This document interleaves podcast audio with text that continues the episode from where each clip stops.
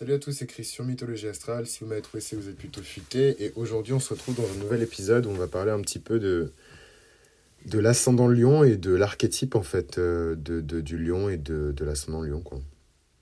Donc accrochez-vous parce que ça décolle. euh, Ça y est, on y va.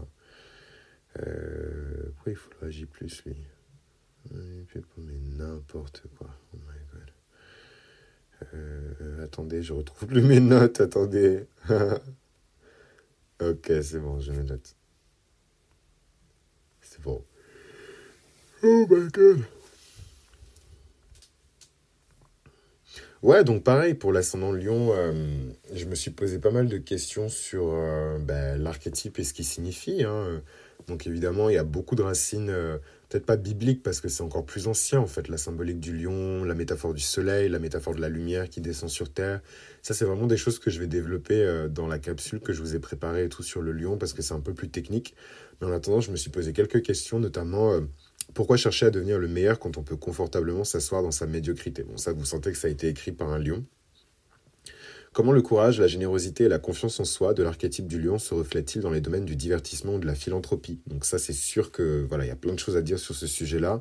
Quel héritage souhaitons-nous laisser derrière nous après notre coucher de soleil? Franchement, je trouve que c'est tellement bien dit, et je dis pas ça parce que c'est moi qui l'ai écrit, mais... euh, Enfin voilà quoi, il y a le lever du soleil, on arrive à notre pic, notre zénith, et puis ensuite il y a le coucher du soleil. Et comment est-ce qu'on peut préparer notre coucher de soleil? Comment les individus célèbres reflètent-ils la puissance du lion en tant que leader charismatique et figure inspirante? Où trouvons-nous des exemples d'individus prêts à briller sans peur et à être le héros de leur propre histoire? Et donc ça, ça m'a énormément inspiré euh, pour répondre, vous vous en doutez bien, parce qu'il y a beaucoup de choses intéressantes à dire sur ce sujet-là. Euh, notamment sur la quête du meilleur en fait. Pourquoi devenir le meilleur? Chercher à devenir le meilleur en fait, quelque part, c'est un instinct humain qui est profondément ancré et motivé par le désir de réaliser son potentiel complet, son potentiel maximal et de laisser une empreinte durable dans le monde. Et ça, je pense que c'est tout simplement lié à, la dimension éphémère en fait de l'existence humaine par rapport à l'âge en fait de certains de nos arbres, à l'âge de nos nations, à l'âge de la Terre, à l'âge du cosmos, à l'âge des planètes, à l'âge des étoiles, on se rend bien compte qu'on n'est que poussière, en fait, hein, dans notre existence. Même si voilà, on aime bien porter euh, X et Y euh, marque de luxe, on n'est que poussière, en fait. Et, donc, je comprends euh, euh, de ce fait le désir de vouloir être le plus possible avant de ne plus être. Donc le courage, la générosité, la confiance en soi euh, de l'archétype du lion se reflètent aussi évidemment dans de nombreux domaines, y compris dans le divertissement et dans la philanthropie. D'ailleurs, dans le monde du divertissement, il y a de nombreux artistes et interprètes qui incarnent pleinement l'énergie du lion et qui se montrent courageux en fait sur scène et qui captivent le public avec leur charisme en utilisant leur influence pour défendre des causes importantes. Et en ça, je pense évidemment à Madonna, je pense à...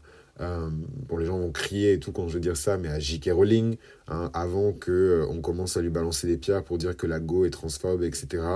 Euh, Harry Potter, ça reste quand même un roman d'apprentissage sur euh, des questions qui sont liées euh, à la vie, à la mort, à l'existence, à la liberté euh, et au danger en fait euh, qui plane, qui rôde en fait au-dessus de cette liberté. Donc euh, voilà, c'est à sa manière en tout cas. Enfin, moi j'étais pas trop dans les conflits sociaux et la politique et compagnie quand j'avais l'âge où j'ai lu Harry Potter. Mais voilà, on comprend bien quand, quand, quand les mange-morts rentrent dans le ministère de la magie, on comprend bien la notion de politicien corrompu. hein. on comprend la notion de corruption. Qu'est-ce qui se passe quand les forces du mal prennent le contrôle euh, de nos institutions Et ça, c'est une réflexion que je n'aurais jamais eue, euh, en tout cas pas aussi jeune, euh, sans Harry Potter. Quoi. Donc un peu de crédit quand même. Voilà, pour J.K. Rowling, ça faut faire la part des choses. Évidemment, ça, ça n'enlève rien au fait qu'elle a des propos complètement transphobes et compagnie, mais il faut faire la part des choses. Qu'est-ce que je voulais dire? Non, il y a plein d'exemples, franchement. Euh, Marina and the Diamonds, il y a qui encore qui est Lyon Je sais pas, moi. euh, Il y a plein, plein, plein de, de, de Barack Obama, qui est le seul président. Et oui, je sais qu'il a du sang sur les mains. En même temps, j'ai envie de dire, toute l'Amérique a du sang sur les mains. Donc, à partir de là. Euh, mais ça reste quand même le seul président américain, il me semble, qui est prix Nobel de la paix. Donc, ça vous dit déjà quelque chose. euh, peu importe ce qu'il a fait derrière, ça vous dit déjà quelque chose sur son positionnement, sur comment il se positionne, sa politique, ce qui est important pour lui. hein. c'est quand même un président qui, euh, à première vue, n'était pas forcément pour le mariage pour tous. Hein. À l'époque, Obama, c'est la crise des subprimes. Hein. Donc, c'est quoi? Je ne sais plus quand est-ce qu'il a été élu. Il me semble que c'est 2008. Un an après le décès de ma grand-mère.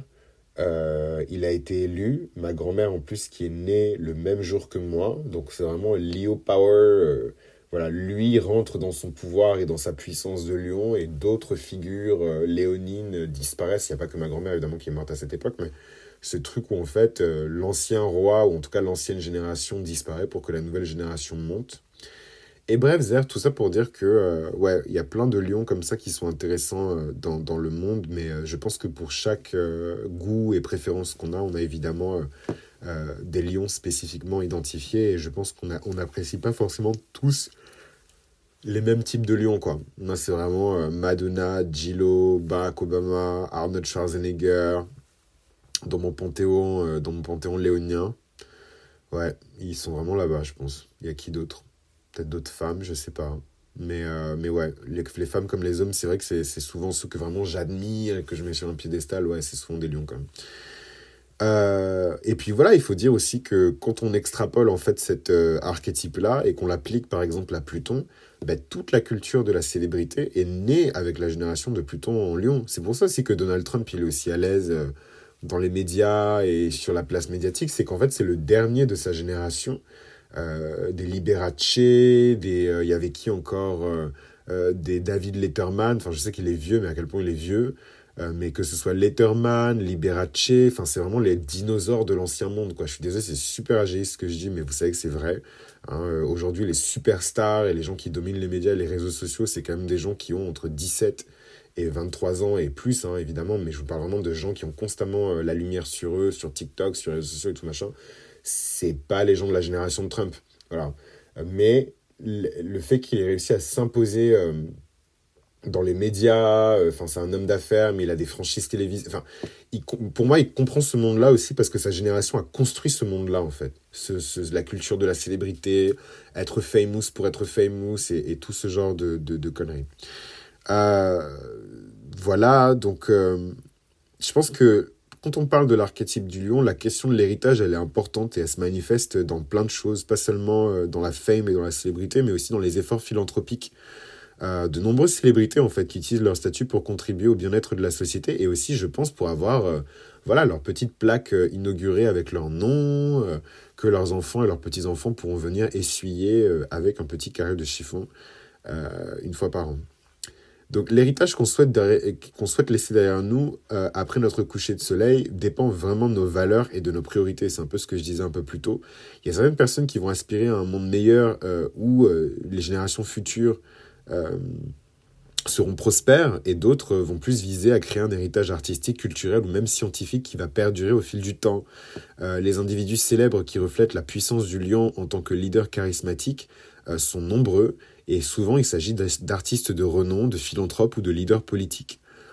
Donc euh, d'autres questions encore, où trouvons-nous des exemples d'individus prêts à briller sans peur partout autour de nous, partout autour de nous, dans les gens ordinaires qui décident de poursuivre leurs rêves, de relever des défis et de faire preuve de courage au quotidien? Dans les gens exceptionnels qui font exactement la même chose.